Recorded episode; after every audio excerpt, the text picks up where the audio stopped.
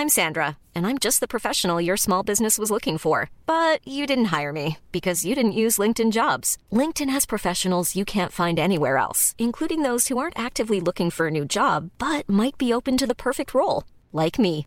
In a given month, over 70% of LinkedIn users don't visit other leading job sites. So if you're not looking on LinkedIn, you'll miss out on great candidates like Sandra. Start hiring professionals like a professional. Post your free job on linkedin.com/people today. Hey there, it's Michelle Norris. I'm host of a podcast called Your Mama's Kitchen. When I travel, I'm usually looking for a way to find a taste of home when I'm not at home. And one of the things I love to do when I am at home is entertain. And Airbnb allows me to do that. When I was in California recently, I rented a house that had a great kitchen. And when we were sitting around the table, we we're all thinking, we're in someone else's house. Someone could be in all of our homes as well. If you have a home, but you're not always at home, you have an Airbnb. Your home might be worth more than you think. Find out how much at airbnb.com/slash host.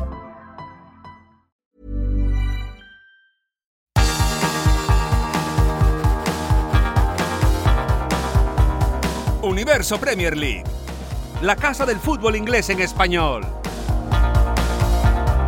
Hola, ¿qué tal? Bienvenidos a Universo Premier League. Yo soy Álvaro Romeo y hoy estaré acompañado por Leo Bachanian y por Manuel Sánchez. Gracias por escuchar este podcast. Un podcast que hoy tendrá un marcado acento inglés, un eh, British accent, porque no ha habido competiciones europeas y sí muchos partidos en Inglaterra. Ha habido Carabao Cup. Los 16 avos de final de la segunda Copa de Inglaterra ya se han disputado.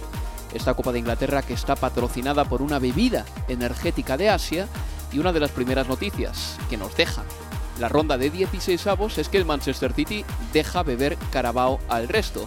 Esto no es una novedad porque ya en 2022 y en 2023 ganó la Carabao Cup otro equipo que no fue el Manchester City, pero si lo miramos con un poco más de gran angular sí que llama la atención porque el City entre 2018 y 2021 ganó cuatro ediciones consecutivas de esta competición. Pues bueno, el City ya no ganará la Carabao Cup porque le ha eliminado el Newcastle United, que está en octavos de final. Nos deja también esta ronda de 16 avos un titular muy gracioso con mucha sorna del diario de Sun, que dice que Nicolás Jackson ha ganado el premio al gol del mes en el Chelsea. Esto lo dice en la contraportada, claro. Es que ha sido el único gol que ha marcado el Chelsea, pero por lo menos ha sido un gol con cierto significado porque los de Pochettino están entre los 16 mejores de esta competición. Mm, Al término del partido, por cierto, Robert Sánchez fue entrevistado por otro Sánchez, Manuel en este caso, nuestro compañero, y luego escucharemos al guardameta del Chelsea hablar en los micrófonos de Universo Premier League. ¿Qué más cosas? Pues que Soboslai sigue haciendo méritos para convertirse en uno de los nuevos ídolos de Anfield, que el Everton lleva dos triunfos seguidos, y que no es casualidad que la mejora coincida con que Calvert Lewin haya vuelto a anotar y entre las decepciones quizá la del Wolverhampton Wanderers que ha sido el único equipo de la Premier League que ha visto cómo le eliminaba un club de división inferior. En fin, que los octavos de final se van a disputar la primera semana de noviembre y destacan ahí dos partidos sobre todo. El West Ham United Arsenal, por eso de que es un derby londinense, y el Manchester United Newcastle United. Un partido que es una reedición de la final que se jugó en invierno de este mismo año.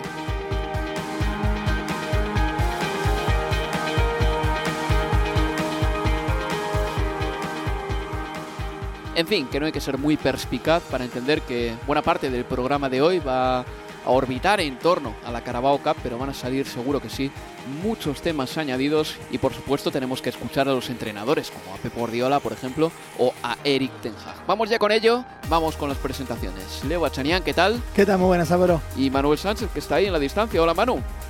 Hola, Álvaro, Leo, ¿qué tal? Vamos a empezar escuchando a Robert Sánchez, ¿no? Que el otro día, bueno, pues no hizo un grandísimo partido contra el Brighton, pero su Chelsea sí que ganó. Y te decía yo fuera de micrófono que tuviste la suerte de que a Robert Sánchez no le marcas en gol en alguna de las acciones en las que él cometió errores, porque si no, no se para en zona mixta ni de coña. Sí, tuvo esa, bueno, ese, esos errores en la primera parte. Yo creo que lo explica bien, que que el Chelsea sabía que el, que el Brighton iba a presionar muy arriba y él se obceca en salir desde atrás, en jugar en corto. Eso le cuesta dos errores, dos pérdidas en la frontal del área, un remate de Joao Pedro que intenta una vaselina con todo a favor y se le marcha un pelín desviado y un fallo de Ansu Fati que prácticamente con Robert Sánchez tirado en el suelo porque le amaga bien, le tira al suelo y aún así luego le dispara al muñeco. Eh, tuvo esas dos, esos dos errores y esa suerte de que no acabaron en gol. Luego en la segunda parte sí que tuvo alguna parada buena, especialmente en la recta final del partido, pero bueno, aguantó su puerta a cero Robert Sánchez y, consiguió que el, que el, Chelsea se meta a los octavos de final. Me cuentas más cosas del Chelsea ahora, porque vamos a escuchar al guardameta español. A ver, Robert, ¿cómo de importante era esta victoria? Pues muy buena, eh, sobre todo porque la liga nos está costando un poquito y hay que pillar confianza para el equipo. Entonces, una victoria así en un partido que creo que ha sido un poco sucio, pues perfecta para la confianza. ¿Sabe mejor o sabe peor ganar a tu ex equipo? Mejor, mucho mejor. Lo multiplica por 10. ¿Cómo ha sido la transición esta? La temporada pasada acabaste jugando menos, te llama el Chelsea, vienes al Chelsea como número uno. ¿Cómo es ese salto? Bueno, al final cosas no funcionan entre equipos, pero yo sabía que al final iba a acabar en un sitio jugando. Bueno, vine aquí, eh, 100% sabía que iba a ser mi decisión definitiva y contento con el equipo, contento con el entrenador, tiene mucha confianza en mí y haciendo lo mejor posible. Hay que decir que se escucha además de fondo que hizo mucho viento en la noche del miércoles.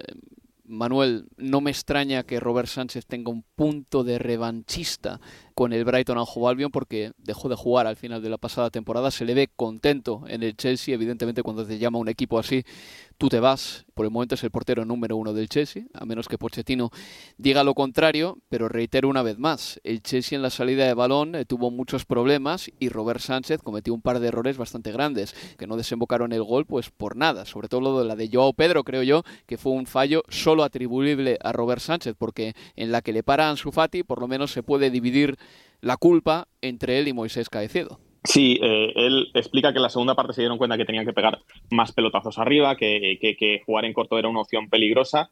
Y, y, sí, tuvo esa, tuvo esa fortuna. Yo creo que más que revanchismo con el propio Brighton en sí, igual la revancha es más con, el, con, Roberto de Cervi, ¿no? que al final es el hombre que decide en esa recta final de, de, campeonato del año pasado sentarle y poner en su lugar a, Jason Steele. Eh, bueno, eh, Robert Sánchez ha tenido la suerte y la fortuna de llegar a un Chelsea en el que creo que la posición de número uno estaba bastante eh, vacante con la marcha de Eduard Mendy y también con la de Kepa Galada. Mm, creo que no se puede decir que el principio de temporada sea malísimo. Es verdad que creo que el otro día contra el Aston Villa podía haber hecho más en el, en el gol de Oli Watkins.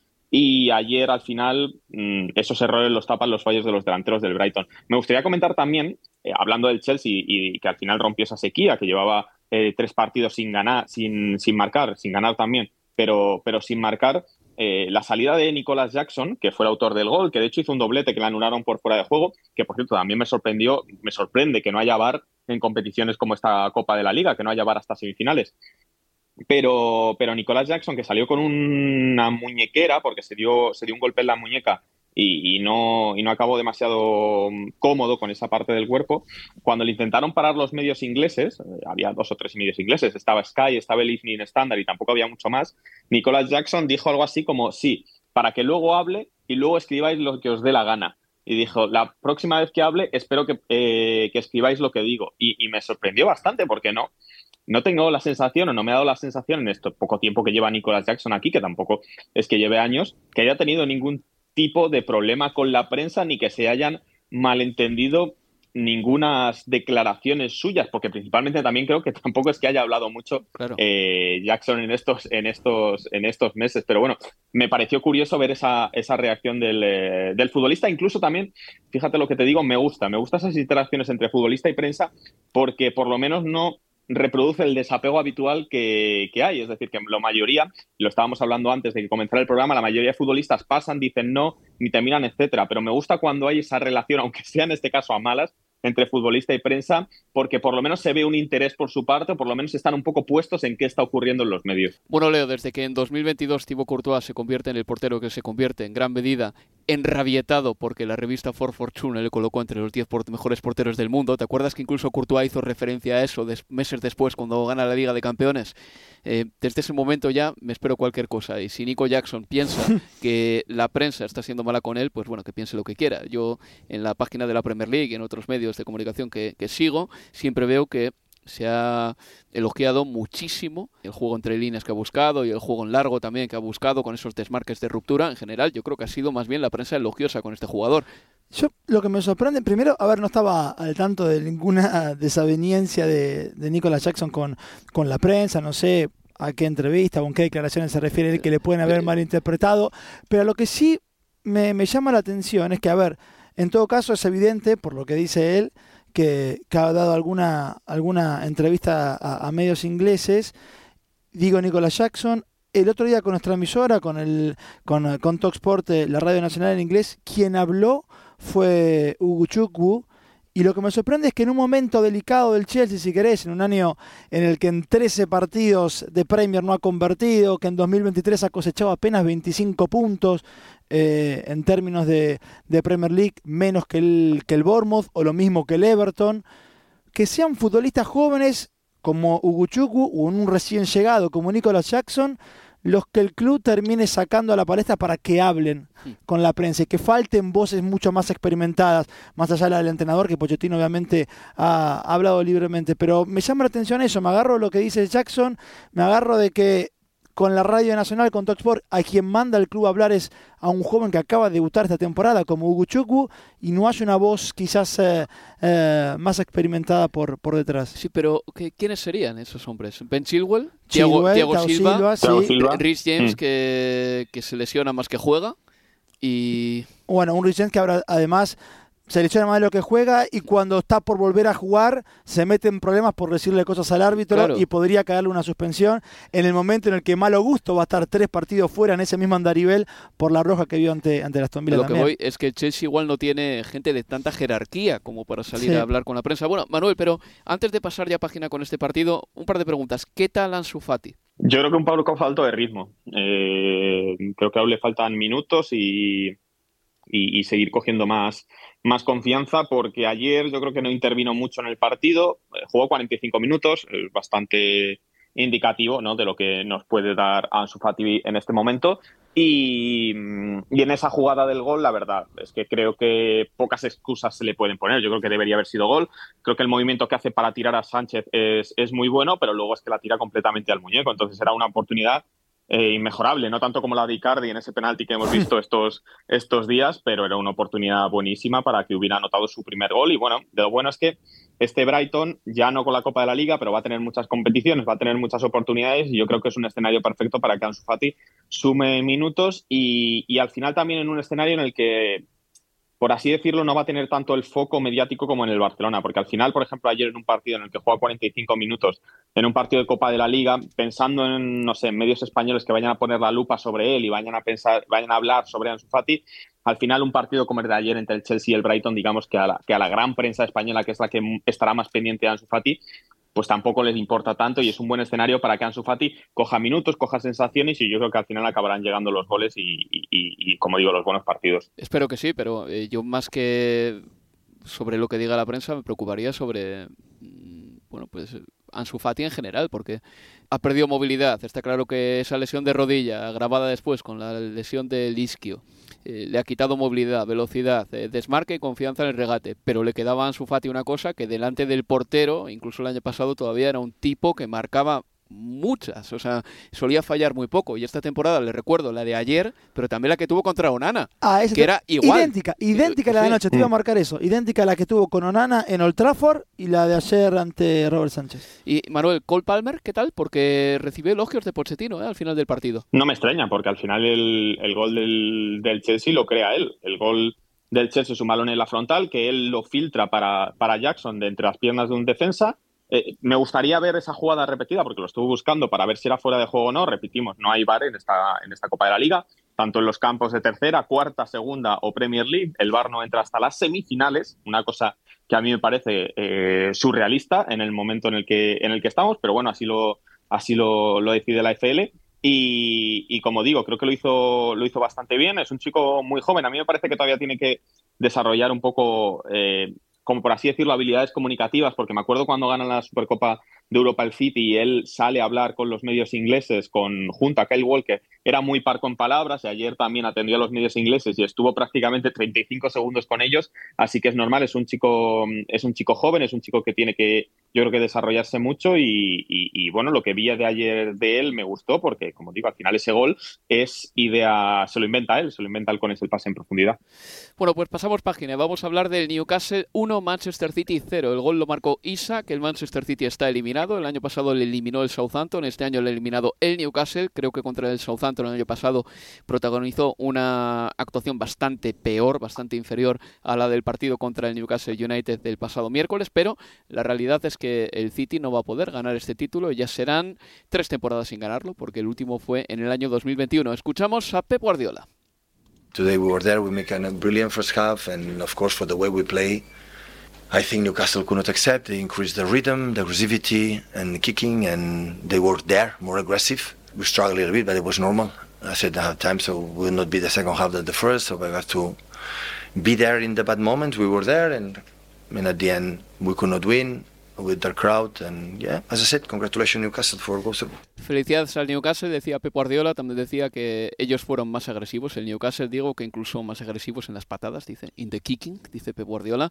Mm, ¿Qué te queda de este partido, Leo? Y sobre todo, ¿cuánto se puede preocupar el Manchester City por caer en St. James's Park? Por caer en St. James's Park o por caer eliminado en Copa de la Liga eh, eh, a primeras, creo que que poco lo que puede llegar a preocuparse Pep Guardiola. En todo caso, que ante la ausencia de, de Haaland, eh, otra vez quedó un poquito, sobre todo jugando fuera de casa, porque en, eh, en el Etihad aún sin, sin Haaland, por ejemplo, Julián Álvarez eh, suele marcar, pero no es lo mismo cuando le toca jugar cuando le toca jugar fuera, pero ayer otra vez vuelve a quedar marcado que quizás sin la carta de, de Haaland se complica un poco más de cara al gol el, eh, el Manchester City. Lo de la agresividad de, de, Newcastle es sobre todo en la, en la segunda parte, de hecho Eddie Howe se refirió también a que tuvo una, a que el entretiempo sirvió para, para cambiar la mentalidad del equipo, que en el primer tiempo fue superado por, el, por el Manchester City. Julián tuvo dos, dos muy buenas opciones para, para adelantar a, a, su equipo, una ingresando por, por derecha y la otra por izquierda. De hecho, su zurdazo en esa acción por izquierda se le termina yendo al lateral, cruza prácticamente todo el área. Con aunque, el efecto hacia, hacia afuera. Hacia afuera, sí, porque sí. le da con el, con el interior, pero habían sido, o fueron dos, dos buenas ocasiones. De un primer tiempo que a mí el City me, me, me gustó, eh, con el regreso de Kovacic, con Calvin Phillips jugando de entrada, al igual que Grealish, con una posición extraña, por lo menos para mí, yo no sé si vos o Manu lo recuerdan, pero eh, Sergio Gómez jugando de Riyad Mahrez, por ejemplo, es que porque Sergio, no jugó de, de, lateral izquierdo, jugó eh, por derecha. Es que este verano Sergio Gómez en la sub-21 ha jugado de extremo. ¿eh? Bueno, ahí Te digo porque no sabía. Sí, sí, puede jugar ahí. De hecho, creo que está cómodo ahí, pero que ahí no va a hacer mucha carrera en un grande. Personalmente lo pienso así. No es tan bueno marcando la diferencia en el extremo como para ser titular en un City. Bueno, y no, a ver, no lo hizo mal, pero no hizo la diferencia para ser el extremo derecho de un Manchester City sí. anoche. Eh, en esa misma banda por donde iba también otro joven como, como Oscar Bob, por allí también estaba Rico Lewis, que arrancaba por lo menos sin balón como lateral derecho, pero después como siempre le, le hemos visto, o desde hace un buen tiempo, se, se tiraba eh, hacia adentro. Pero yo creo que, en todo caso lo que las conclusiones más importantes que puede tomar Guardiola de, lo de anoche es, a ver, voy a estar sin Rodri tres partidos de, de, Premier. Me sirvió, me gustó lo que hizo Calvin Phillips. Yo creo que fue correcto. Eh, pero está claro que es una pérdida gigantesca y enorme para, para este Manchester City. Manuel, mm, este fin de semana el Manchester City se enfrenta al Wolverhampton Wanderers. Es el partido de Mateos Nunes, vamos a decirlo así. ¿Cuánto te preocupa un Manchester City sin Rodri? Porque esa posición con Calvin Phillips no la tiene cubierta. Y mira que Calvin Phillips es un jugador que llegó el año pasado para eh, ofrecer un respiro a Rodri. Es su oportunidad ahora, de eso no cabe ninguna duda. Pero al mismo tiempo me parece que está a kilómetros de distancia en cuanto a nivel se refiere de, de Rodri. Sí, eh, la mejor manera de describir esta preocupación que podamos tener cualquiera de nosotros es ver las declaraciones de Pep Guardiola después de el partido contra el Nottingham Forest y una vez que conoció, bueno, una vez que ya sabía obviamente la, expulsión, porque él dijo que estaba muy enfadado, eh, que estaba muy enfadado, recordó una opción similar de Kyle Walker en, en unos no, en la última en la última último partido de la fase de grupos de o en una vuelta de de Champions League contra el Leipzig, otra vez una, otra vez una expulsión de estas tontas, un calentón, y, y, y, es, para, es para preocuparse. Bueno, si tenemos en cuenta la plantilla que tiene el Manchester City en global, pues puedes hacer... Eh, un apaño, ¿no? Puedes hacer apaño, claro. Hay, hay, futbolistas, obviamente. Quizá contra el Wolverhampton Wanderers, pues no me preocupa tanto, ¿no? No es algo que me, que me, que me vuelva loco contra el Arsenal. Bueno, contra el Arsenal será otra historia, será otra, será otra película. Obviamente en un partido contra el Arsenal no contar con el mejor pivote español, seguro. Mejor pivote del mundo, probablemente también. Eh, claro, es un, es, un, es un problema. ¿Tiene un futbolista específicamente para suplirle? Pues no, porque Calvin Phillips puede realizar otras, otras funciones o porque Calvin Phillips desde su llegada de, desde el Leeds United hace ahora eh, un año, un año y poco, pues no no ha cumplido las expectativas. Si Pep Guardiola está preocupado, pues mm, creo que en esta ocasión eh, no, es, no es porque lo esté fingiendo, no es porque esté reaccionando de, sobremanera, sino porque realmente le preocupa no tener a, uno de sus mejores futbolistas, que además no ha parado de, crecer en los, en los, últimos años, desde que aprendió ese rol desde que empezó como suplente de Fernandinho hasta que le, le superó y se convirtió en estandarte del City campeón de la, de la Copa de, Europa, de la Champions el año pasado, eh, pues no ha parado de crecer y, no tenerle tres partidos, pues no es una buena noticia, sobre todo cuando es por algo como digo, evitable, que no es una lesión o, alguna acción de mala suerte, sino que es un, calentón que, un futbolista de la talla y creo que de la mesura de, de Rodri podría haber evitado. Sí, menuda tontería cometió contra Morgan Gibbs White el otro día. Leo, el Newcastle United le metió el otro día un palizón a Sheffield United en Premier el domingo. Eh, hicimos nuestro Universo Premier League antes de la disputa de ese partido. Pobre Sheffield United, pobres recién ascendidos pero qué festín de goles del Newcastle United. Sí, y además con eh, ocho autores diferentes, algo que no, no teníamos registro en la en la Premier y, lo increíble es que hasta antes del primer gol del Sheffield United no había sido malo, pero, pero es que a partir de, allí se vino, o a partir del primer gol se vino eh, completamente a pique. Ayer eh, Eddie Howe metió man igual también en, el equipo en, digo, materia de, nombres, cambió mucho, por ejemplo, Libramento fue el lateral derecho, el Lascelles volvió a ser el, capitán y el central, eh, y el central diestro, porque no estuvieron ni Shar ni, ni Botman.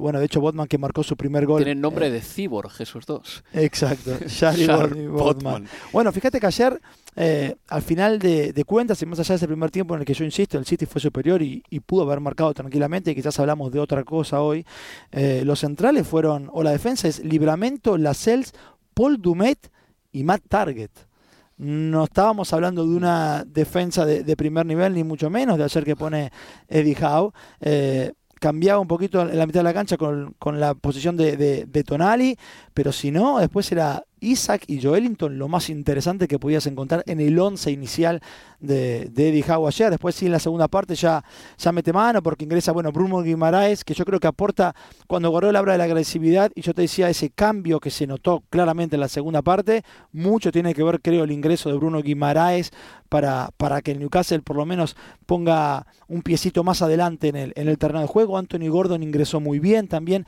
Está teniendo un buen arranque de temporada, Anthony Gordon. Y en Milán eh, jugó bien también. Exacto. Bueno, eh, Almirón y bueno, y lo Anderson y al final, bueno, ya lo de Fabian Sherry fue un cambio más decorativo para cuidar el resultado sobre, sobre, sobre el final.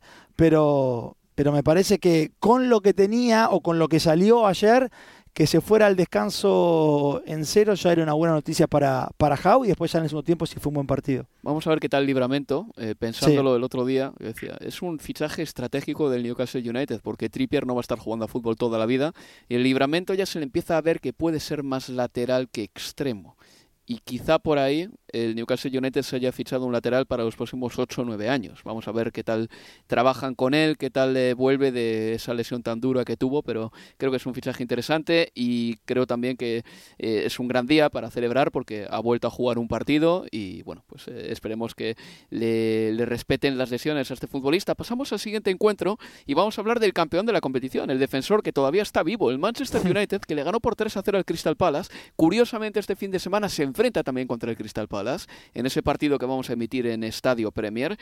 Marcó Garnacho, un Garnacho que está recibiendo con Eric Ten Hag un poco el palo y la zanahoria. Y el técnico neerlandés hablaba así del argentino.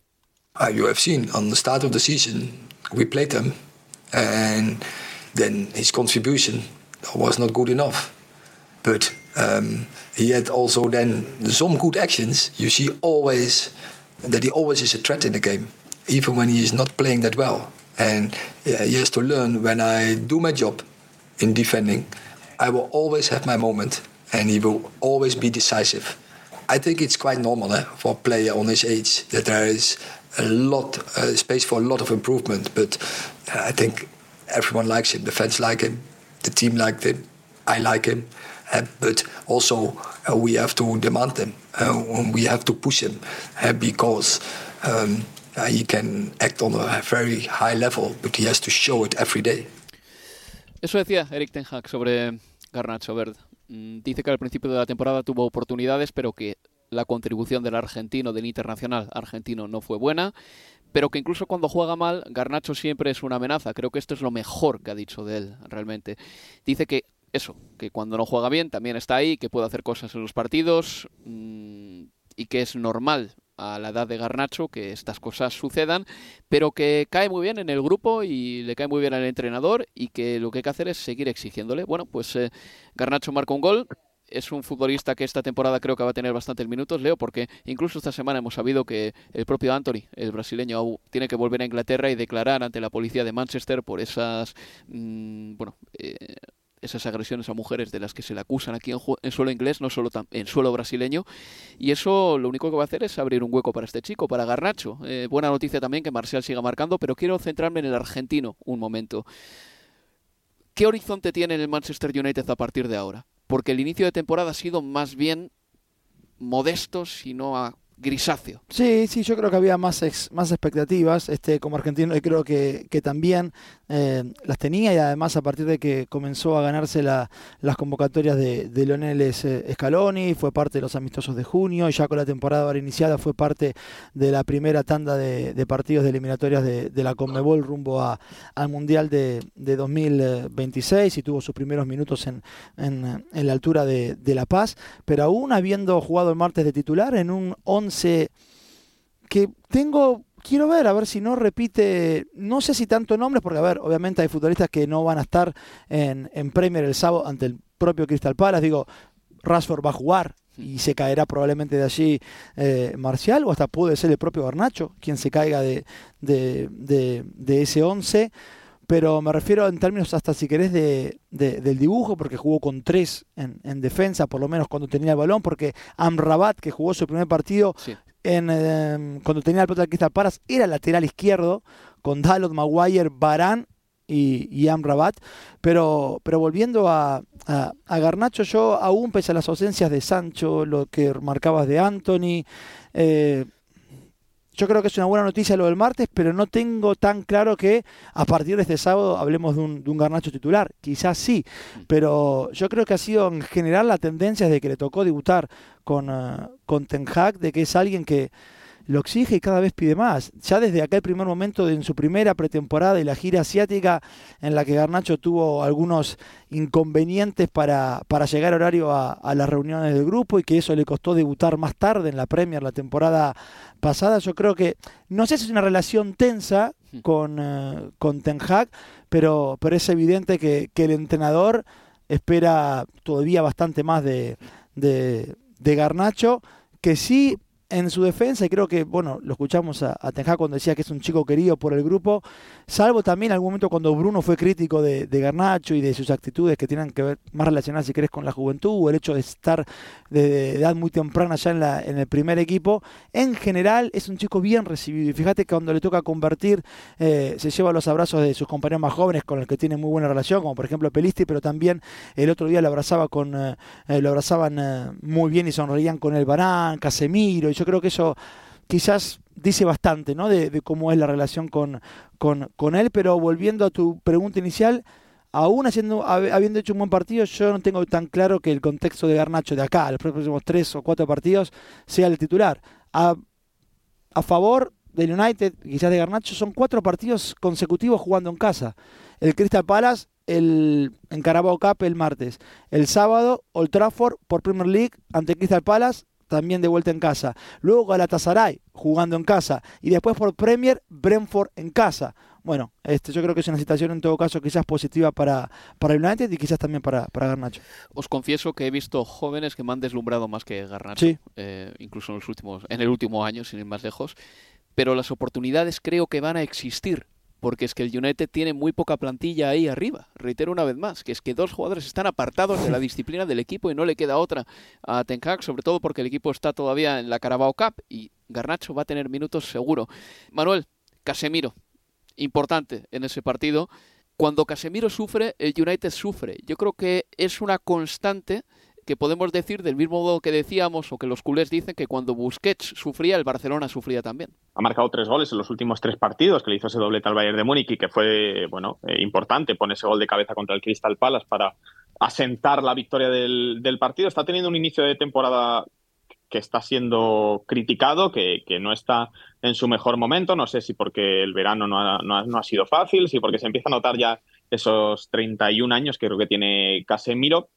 Pero ayer me sorprendía leyendo una, pieza de, de Athletic sobre quiénes son los máximos ganadores, los máximos, eh, los jugadores mejor pagados de, cada equipo. Y, claro, en el Manchester United se hablaba de, bueno, de que una vez que se desprendieron de los eh, salarios de, Cristiano Ronaldo, que eran, claro, de Cristiano Ronaldo, que eran más de 400.000 libras eh, semanales, semanales, sí, semanales, y, casi 400.000 también de David De Gea, se hablaba de Casemiro, que gana unas 300.000, si no recuerdo mal, y, se hablaba en términos de decir, bueno, a Casemiro le quedan tres años de contrato, cuidado a ver si no va a ser el próximo gran contrato que el Manchester United va a querer quitarse de, de media. A mí personalmente me parecía un poco precipitado ya eh, dar por muerto a, dar por muerto que se me entienda a, Casemiro cuando, como digo, tiene 31 años, cumplirá 32 en, en febrero, cuando es un futbolista que, lo ha ganado todo, que, que es un futbolista que tiene una experiencia a nivel europeo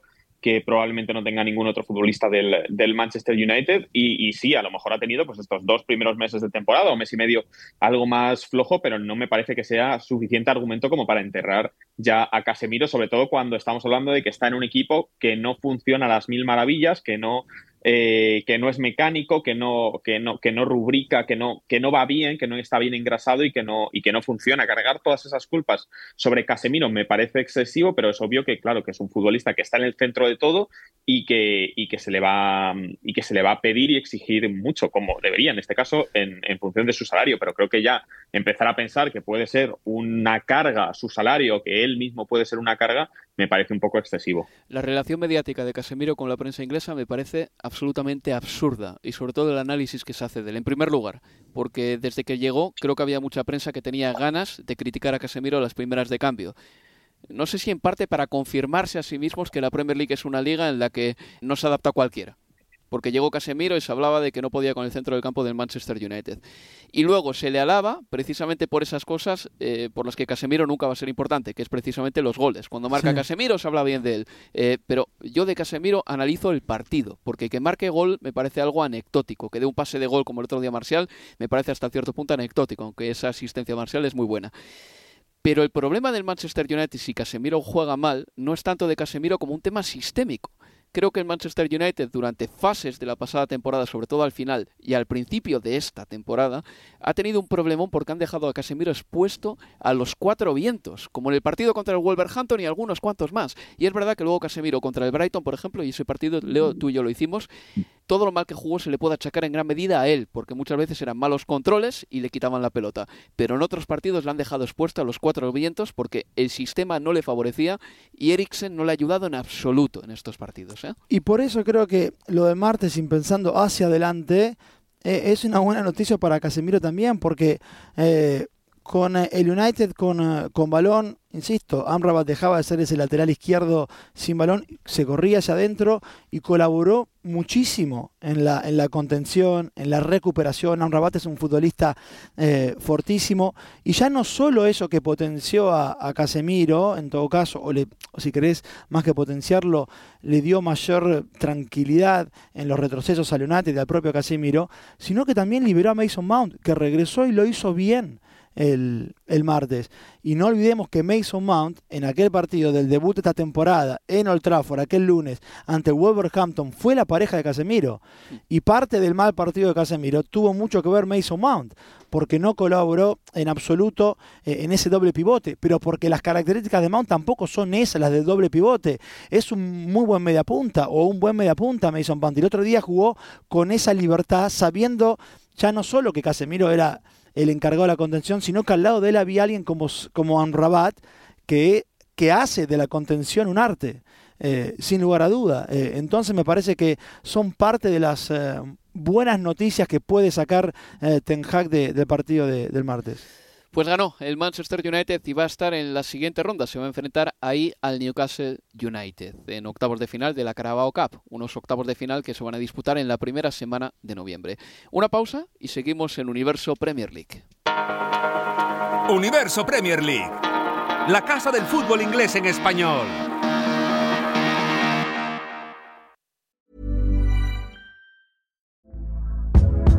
Hey there, it's Michelle Norris. I'm host of a podcast called Your Mama's Kitchen. When I travel, I'm usually looking for a way to find a taste of home when I'm not at home. And one of the things I love to do when I am at home is entertain. And Airbnb allows me to do that. When I was in California recently, I rented a house that had a great kitchen. And when we were sitting around the table, we're all thinking, we're in someone else's house. Someone could be in all of our homes as well. If you have a home, but you're not always at home, you have an Airbnb. Your home might be worth more than you think. Find out how much at airbnb.com/slash host. I'm Sandra, and I'm just the professional your small business was looking for. But you didn't hire me because you didn't use LinkedIn jobs. LinkedIn has professionals you can't find anywhere else, including those who aren't actively looking for a new job, but might be open to the perfect role, like me. In a given month, over 70% of LinkedIn users don't visit other leading job sites. So if you're not looking on LinkedIn, you'll miss out on great candidates like Sandra. Start hiring professionals like a professional. Post your free job on linkedin.com/people today. Hey Dave. Yeah, Randy. Since we founded Bombus, we've always said our socks, underwear and t-shirts are super soft. Any new ideas? Maybe sublimely soft or disgustingly cozy. Wait, what? I got it. Bombus Absurdly comfortable essentials for yourself and for those facing homelessness. Because one purchased equals one donated. Wow, did we just write an ad? Yes. Bombas. Big comfort for everyone. Go to bombas.com slash ACAST and use code ACAST for 20% off your first purchase.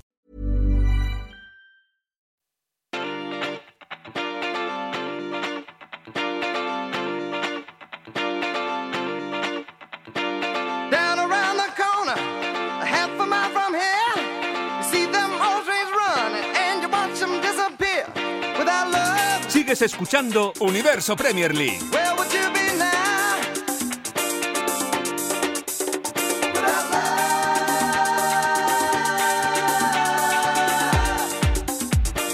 Escuchas Universo Premier League eh, con la voz de un servidor, Álvaro Romeo, y con Leo Bachanian y con Manuel Sánchez Manuel.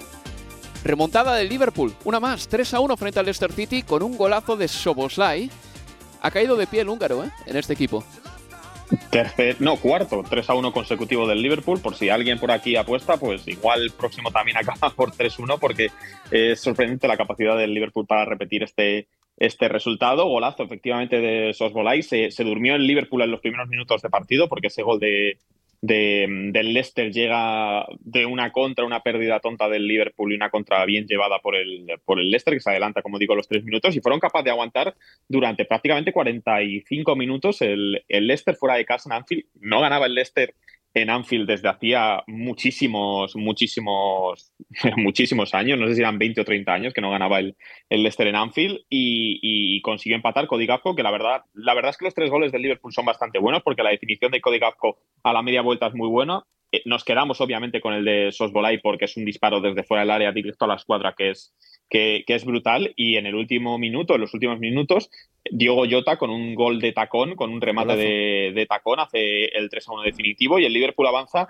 en, en Copa de la Liga, que nos puede parecer lo normal, lo habitual, pero recordemos que hace no tanto, especialmente las primeras temporadas de Jürgen Klopp, la Copa de la Liga y la FA Cup eran un poco competiciones que el Liverpool tiraba o que Klopp tiraba por diferentes situaciones, porque se mm, sobre se, solapaba la competición con, el Mundialito de Clubes o con alguna otra competición o porque la plantilla quizá no daba tanto de sí y, y, ahora yo creo que pues es buena noticia que el Liverpool desde hace dos, tres temporadas se haya tomado en serio otra vez estas, estas copas y, pase rondas con, con, asiduidad, porque siempre es bueno ver a los grandes en, eh, eh, bueno, tomarse en serio estas competiciones. No sé, Leo, cómo va a quedar finalmente conformado el centro del campo del Liverpool para un partido gordo por ejemplo, una final de FA Cup, ¿cuál será ese centro del campo del Liverpool? Porque candidatos hay, futbolistas hay, pero si ponemos a los que se nos vienen a la mente como los más técnicos o los mejores, ahí no defiende nadie, es un sin Dios. Sí, a ver. Y... Thiago Sobosai McAllister, por ejemplo. Exacto, a ver, y, y, y McAllister que ayer fue mm, Endo el que jugó de, de entrada en, en, Anfield, fue su primera participación desde el inicio en Anfield y probablemente su mejor partido desde que llegó a, al, al, Liverpool, más allá de tener enfrente a un equipo de, de, de, la Championship, aunque el Leicester, el conjunto de Enzo Maresca, es el puntero de la Championship en, este, en estos momentos, pero fue un buen partido del japonés, pero McAllister, por ejemplo, ante el West Ham, además del pase gol que le da a Darwin Núñez para el segundo de, del, del Liverpool, fue probablemente la, la, figura y se va sentando eh, cada vez eh, más allí. A mí me cuesta también pensar en McAllister, Soboslai, Thiago, eh, yo creo que, que, por eso en general últimamente es McAllister, Soboslai y Curtis Jones. Curtis Jones para dar un poquito de ese aire algo más eh, conservador y de, y de, raspar un poquito más al lado de, de, de McAllister que en la distribución es, es buenísimo y, y, es fundamental. Creo que de hecho justamente ante el West Ham eh, fueron 86 pases de 90 eh, al pie y obviamente hay que matizarlo siempre porque muchos pases son 2-3 metros, son en tu propio campo, no hay oposición, pero dentro de ese margen eh, o ese contexto de pases habían varios pases largos y en general son al pie. Y, McAllister eh, ha dado una muestra de, su clase en ese sentido ya desde el primer partido en Stamford Bridge, por ejemplo, donde en el primer gol de, del Liverpool el pase previo a la asistencia de Sala es un pase de casi 35 metros de McAllister al pie del egipcio. Y, y, el otro día, insisto, con ese balón por encima de la defensa para, para, para Darwin Núñez, termina de finalmente...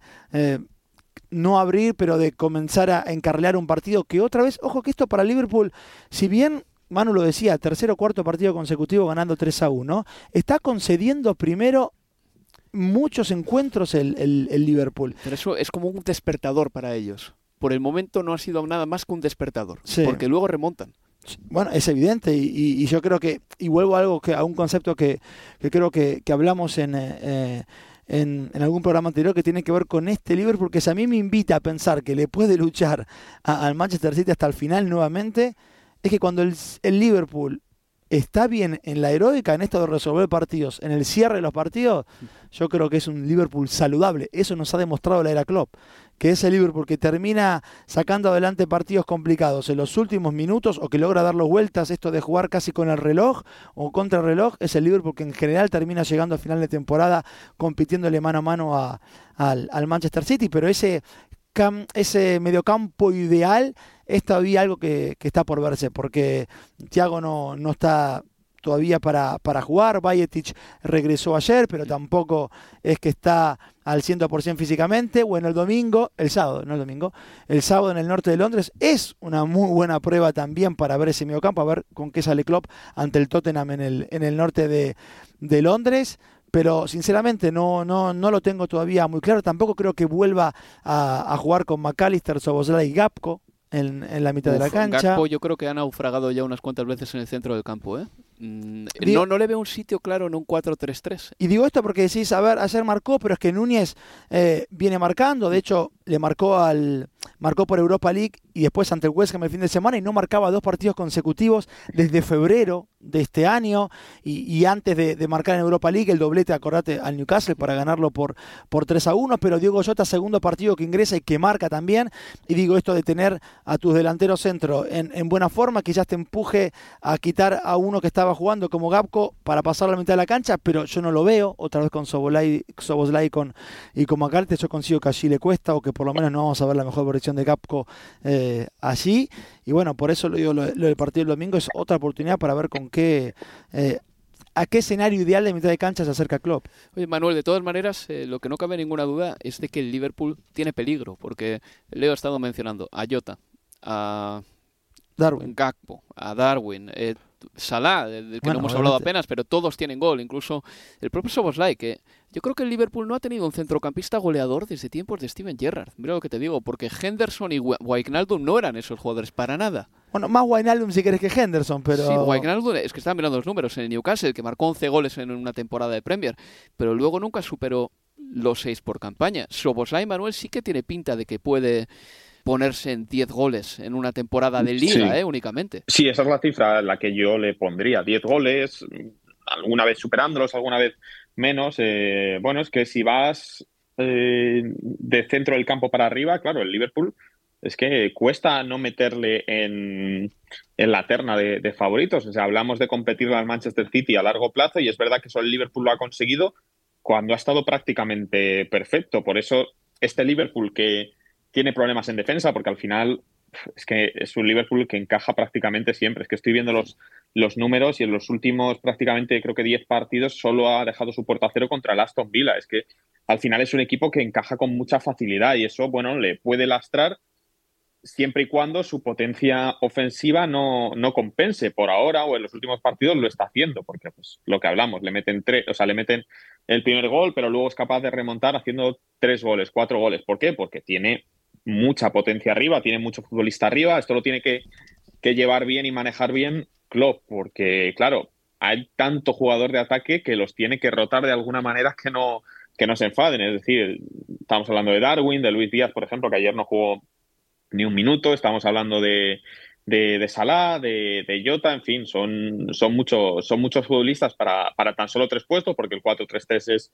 inamovible con Klopp y, y, por eso decía antes que también para el Liverpool pues seguir vivo en estas competiciones es buena noticia porque te va a permitir rotar y te va a poder dar minutos pues a futbolistas que en otras ocasiones, incluso a canteranos, como, como este chico, como el escocés, como Ben Doak, eh, incluso pues darles minutos que, que de otra opción no, no, tendrían, no tendrían salida.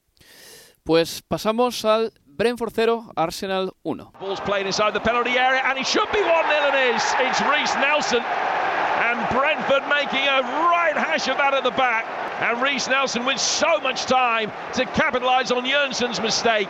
Took a touch and side-footed it into the bottom right-hand corner of the net. Reece Nelson anotaba el eh, único tanto del partido. Ganaba el Arsenal. Un Arsenal que jugó esta vez con Aaron Ramsey. Siempre que miro la alineación del Arsenal me fijo primero en el portero. A ver quién va a estar, quién va a estar. Y Ramsey en este caso. Le hizo un paradón a Visa espectacular.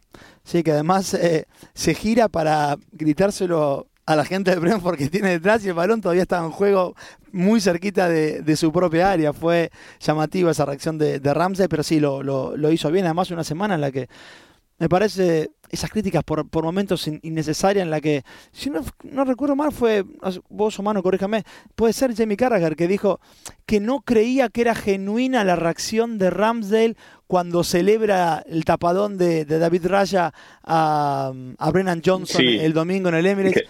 Pero, que aparece aplaudiendo, ¿no? Por encima de, la, cabeza. Sí, hace yo pensaba que yo, quería, yo quería creer que ahí nos estaba engañando Sky Sports y que en realidad había unido dos imágenes que no tenían nada que ver, que la imagen era de Ramsdale aplaudiendo el gol, de Bucayo sacado algo así, que nos estaban engañando a todos. Yo eso es eh, lo que creía pensar. A mí me cuesta, sinceramente, pensar que Ramsdale de verdad esté contento y, esté de verdad, mm, eh, bueno, haciendo el trabajo de, segundo portero y, que de verdad se alegre de que, de que, o sea, me cuesta pensarlo porque es que Ramsdale le da titular y, le han quitado la titularidad de un plumazo y además con un, eh, me da la sensación que Arteta ha jugado un juego que era mentira, es decir, que él decía, no, bueno, es que voy a jugar al portero que yo crea que eh, los voy a rotar, etcétera, cuando en realidad era un poco una excusa que enmascaraba que él quería jugar con David Raya, pero no sabía cómo decir directamente, bueno, es que prefiero a Raya antes que a Ramsdale y por eso va a jugar Raya, porque en el momento en el que Raya hace dos partidos buenos eh,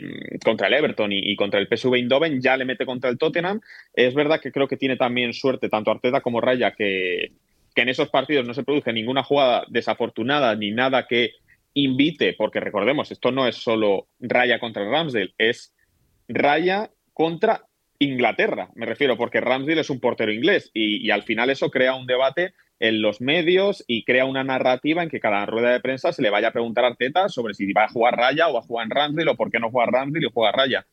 Entonces, ha tenido la fortuna Raya, yo creo que en estos tres partidos, de no haber avivado el debate, de no haber dado opción o haber abierto alguna grieta a que dijeran, bueno, ¿por qué está jugando este tío y no está jugando Ramsdale, que era titular el año pasado? Eh, es una situación difícil, creo que Arteta la ha manejado ahí, bueno, eh, sin demasiada, eh, casi te diría honestidad o sin demasiada claridad, porque yo creo que él quería jugar con Raya, pero ha jugado ahí al debate de no, los voy a rotar Y, sí, claro, los va a rotar porque va, tiene muchas competiciones, pero no va a ir jugando un partido de liga dos raya, dos Ramsdale. Eso creo que es lo que no va a ocurrir. Yo creo que Leo quería decir un poco lo contrario. Sí, porque lo que yo iba es, no es que, no es que Ramsdale termina el partido y supongamos que David Raya fue la figura, que no fue, igual de hecho tuvo, yo te lo decía en la transmisión, para mí tiene cierta responsabilidad en el primer gol de Son, porque deja viva una pelota dentro del área, pero este no es que sale a abrazarlo a, David Raya por el partido que tuvo, ni, ni mucho menos, y la competencia en férrea, y hablamos de un chico que era titularísimo y, se encuentra con que, y yo en eso por ahí consigo con mano el análisis, yo creo que, que Arteta no terminó de ser del todo claro, pero la jugada esa en particular, no es que David Raya aparece, eh, perdón, que Ramsey en el banco aparece efusivo. Hace un gesto con la mano como diciendo, bueno, qué paradón que hizo. Y ya, y no me parece que sea poco creíble, digo, ni, ni mucho menos, creo que fue genuino y, por eso pues Ramsey también se defendía en redes sociales eh, mostrando una foto, creo, de un abrazo con, con, Matt Turner cuando Matt Turner le tocó ser titular y él estaba en el banco de, de, los suplentes. Yo creo que una cosa no quita la otra, que puede hacer el gesto de, wow, qué pelota que sacó este muchacho que está compitiendo conmigo, yo quiero su puesto y era mío, con que eh, no, por eso me parecía casi que esa. A veces es como cuando se cae un futbolista y, nos apuramos a decir. Uh, tiene para tres semanas. ¿Cuánto podemos saber a la distancia? Es cuánto puede saber que Carragher desde la cabina de transmisión que lo que está, que el gesto de, de Ramsdale es genuino, poco genuino, es verdad o es mentira. Eso iba a querer una porque, polémica. Porque Carragher, porque Carragher seguro que en su día cuando le quitaban el puesto no se alegraba por, por el que le acababa de, de, de, quitar el puesto. Pero no se alegraba por, por, eso él se, claro. Tiene que estar en, rehabilitación. Pero lo, debe estar, pero hizo un gesto simplemente de qué pelota sacó. Sí, no, no, no, no me pareció ni siquiera un gesto de, del otro mundo. De, tribunerismo, ¿no? no, por lo menos a mí no, me pareció normal, no sé. Por cierto, eso que dice Manuel de que en un momento dado eh, se podía hasta pensar que las imágenes estaban editadas eh, de manera que se metió un aplauso de Ramsdale en el partido contra el Exeter de hace cuatro años, eh, después de que Raya hizo una parada.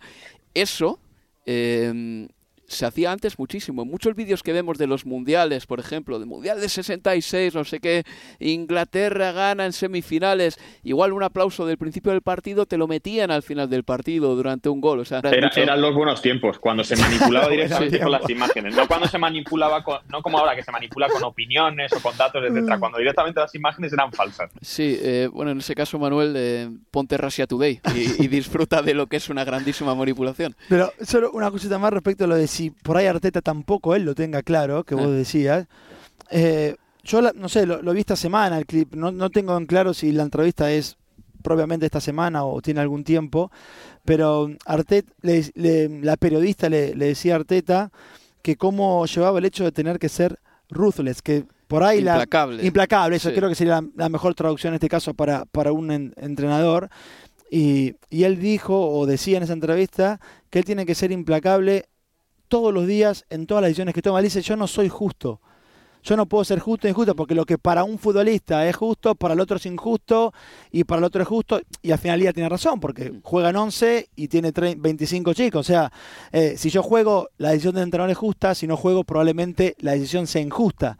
Eh, y, yo creo que, pero decía él, lo que yo sí tengo que ser, más que justo o injusto, aunque intente serlo, es ser honesto y claro con las decisiones que, vaya a tomar. Vale, pues eh, seamos honestos. Entonces, todos. Eh, yo creo, yo creo, no, no, pero yo creo de verdad que Arteta le tenía que haber traído un portero mucho antes. Porque yo me creo, por ejemplo, que si Raya llega a mediados de agosto o a finales de agosto, tiene que aprender eh, cómo juega el equipo antes de que tú le des partidos. Igual ha necesitado tres, cuatro semanas de entrenamientos para entender, en primer lugar, a sus compañeros, a sus centrales y entender también cómo quiere Arteta que saque la pelota, que por cierto, el otro día la sacó de pena contra el Tottenham, hay que decirlo.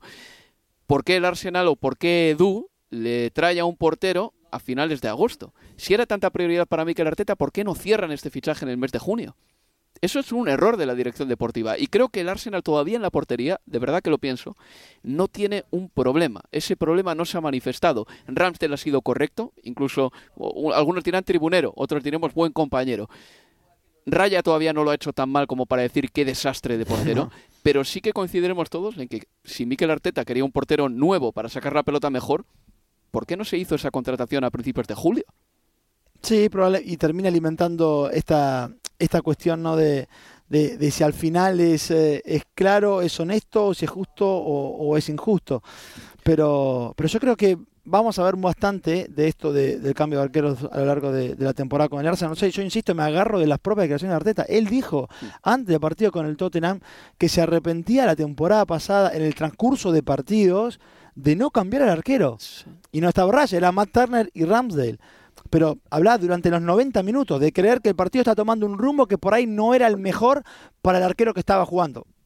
Dijo el arquero que estaba jugando y la Ramsey, porque jugó toda la temporada, salvo contadas ocasiones que le tocó a Matt Turner.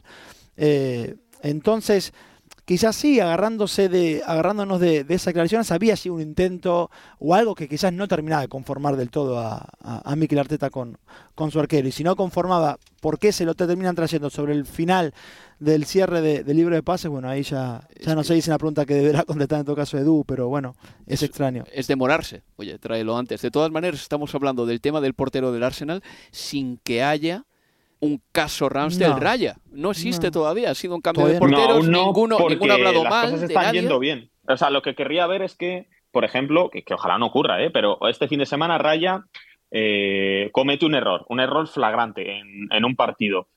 Entonces, justo eso después de que Ramsdale haga un buen partido en Copa de la Liga, entonces me gustaría ver cómo reaccionan los medios, cómo reacciona la gente, ¿Y qué, ¿Y qué ocurre? Obviamente, mientras Raya lo siga haciendo bien, mientras eh, mantenga su puerta cero, mientras los goles que le marquen pues sean goles imparables o, no puede hacer eh, mucho más, creo que no va a existir tal debate. El problema será cuando Raya falle, que, repito, a lo largo de 30, 40 partidos a la temporada fallará en algún momento. Entonces quiero ver cómo es de, la, cómo es de alto el nivel del debate que se forma entre los dos futbolistas.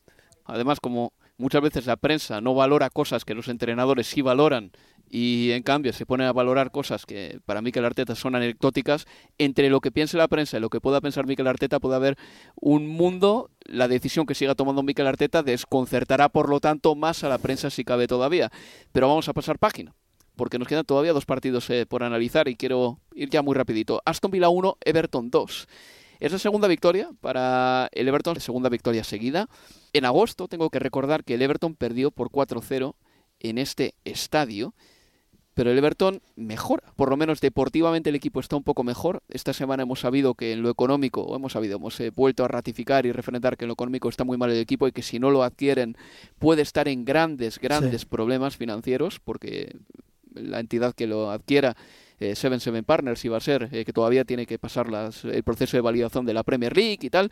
esa entidad se supone que asumirá parte de la deuda pero en lo deportivo el Everton está un poquito mejor y Calvert-Lewin sigue marcando y todo esto tiene que ser oxígeno para, para Sondites. Sí, segundo partido consecutivo que marca Calvert-Lewin, ya le había marcado en, la victoria el, fin de semana al Brentford en ese 3 a 1 en el oeste de Londres, que pudo haber sido una victoria hasta todavía más amplia para el conjunto de, de, de John Yo recuerdo cuando hicimos el triunfo del Arsenal en Goodison Park ante el Everton y Beto eh, había tenido el ex del Udinese un partido aceptable y justamente ingresaba Carver Lewin. Decíamos, será por Beto, pero está haciendo un buen partido, a ver si se anima a jugar con estos dos de, de, punta. Finalmente fue hombre por hombre, pero em, pensando en, lo que viene y en esta pareciera eh, remontada en términos de, nivel y de resultados de, del Everton, ¿por qué no pensar en que Dyche pueda jugar con estos dos, con Beto y con, y con Carver Lewin allí, hacia adelante? Chris Booth y Ashley Barnes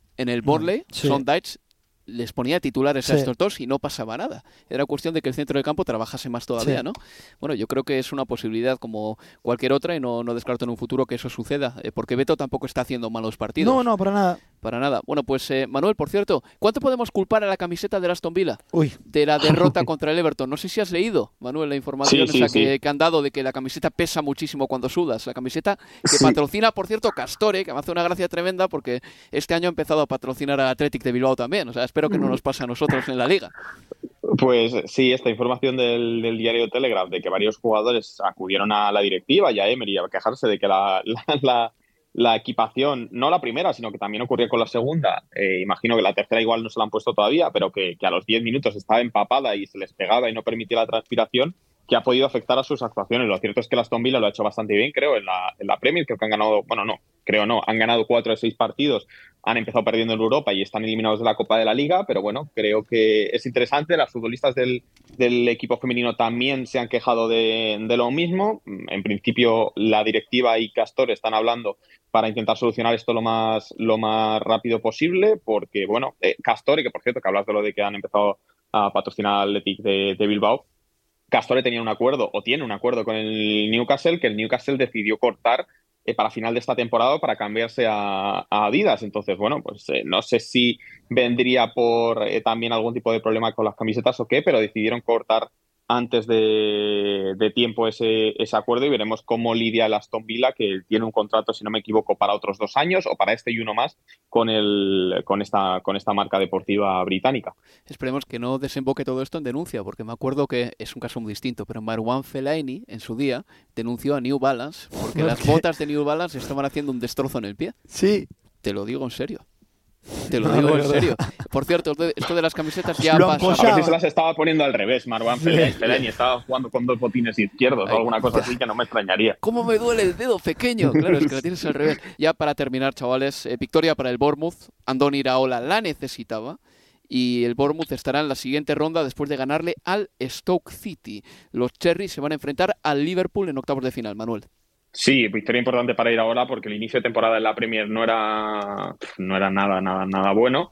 Y al final esta copa, pues bueno, eh, aunque te pueda despistar un poco de la liga, cuando vienen alegrías y, vienen victorias, sobre todo, pues eso, eh, victorias como esta contra el Stoke City, que tampoco es una victoria de renombre, pero que te da un poquito de confianza, pues a ver si, si los Cherries pueden refrendarlo ahora en, en, en la Premier. Al final, eh, con equipos como el Bournemouth, pienso Bournemouth, pienso en el Sheffield United, pienso en el Luton, claro, la gran diferencia con, por ejemplo, el Everton, joder, es que el Everton tiene a Calvert Lewin y es un tío que sabes que si está medio decente sin lesionarse te va a dar 15 goles. Cuando tienes que pensar en quién te va a dar esos 15 goles, en el Bournemouth, en el Sheffield United, en el, en el Luton Town, en el Wolverhampton Wanderers también, aunque yo creo que Cuña sí que tiene calidad, eh, eso creo que es la diferencia entre, entre unos y, otros. Manda narices, pero el Bournemouth tiene peor plantilla que el Rayo Vallecano el año ah. pasado. Te, lo garantizo, Leo, porque al Rayo le he visto bastante, al Bournemouth también.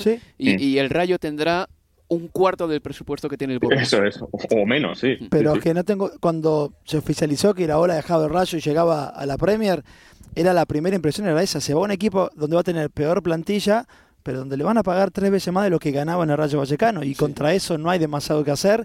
Y el sábado, más allá de la buena noticia del triunfo de, eh, de ayer en, Copa de la Liga, en la Carabao, se le viene el Arsenal de local, eh, el Bournemouth ante el Arsenal y Dominique Solanque, ya que Mano hablaba de esto de quién te puede dar gol, quién te puede dar goles en, un equipo como el Bournemouth, Dominique Solanque probablemente esté fuera por, por lesión. Por un poco del remember, yo sacaría a Rhys Nelson a jugar contra el Bournemouth, Manuel. ¿Te acuerdas el año pasado lo que pasó? Sí, sí, sí, claro. Ese disparo, esa volea que parecía que le había dado la liga al Arsenal y que, bueno, al final pues, nos acordaremos cuatro de ese gol. Podría haber sido un gol histórico para, para el Arsenal, un gol que, que, que marcar en un cuadro allí en, en el Emirates Stadium, pero que al final queda como más una anécdota que como otra cosa, porque el Arsenal acabó muy lejos aquella, aquella temporada. ¿Cuántas veces habrá puesto Rhys Nelson ese gol en YouTube en casa?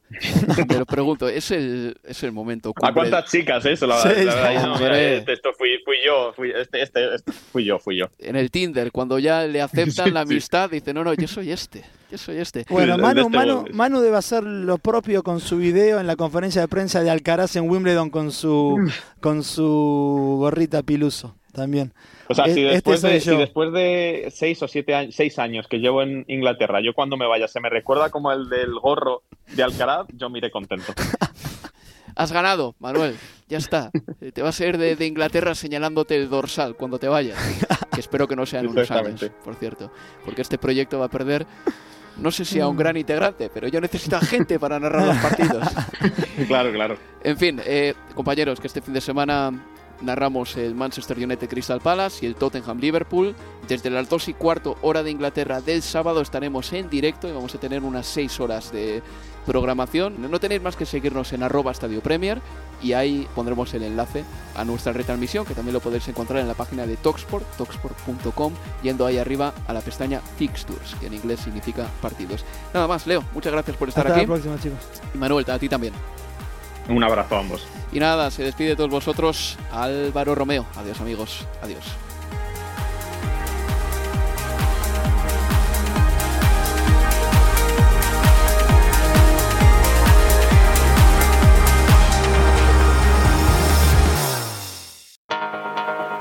Universo Premier League, la casa del fútbol inglés en español.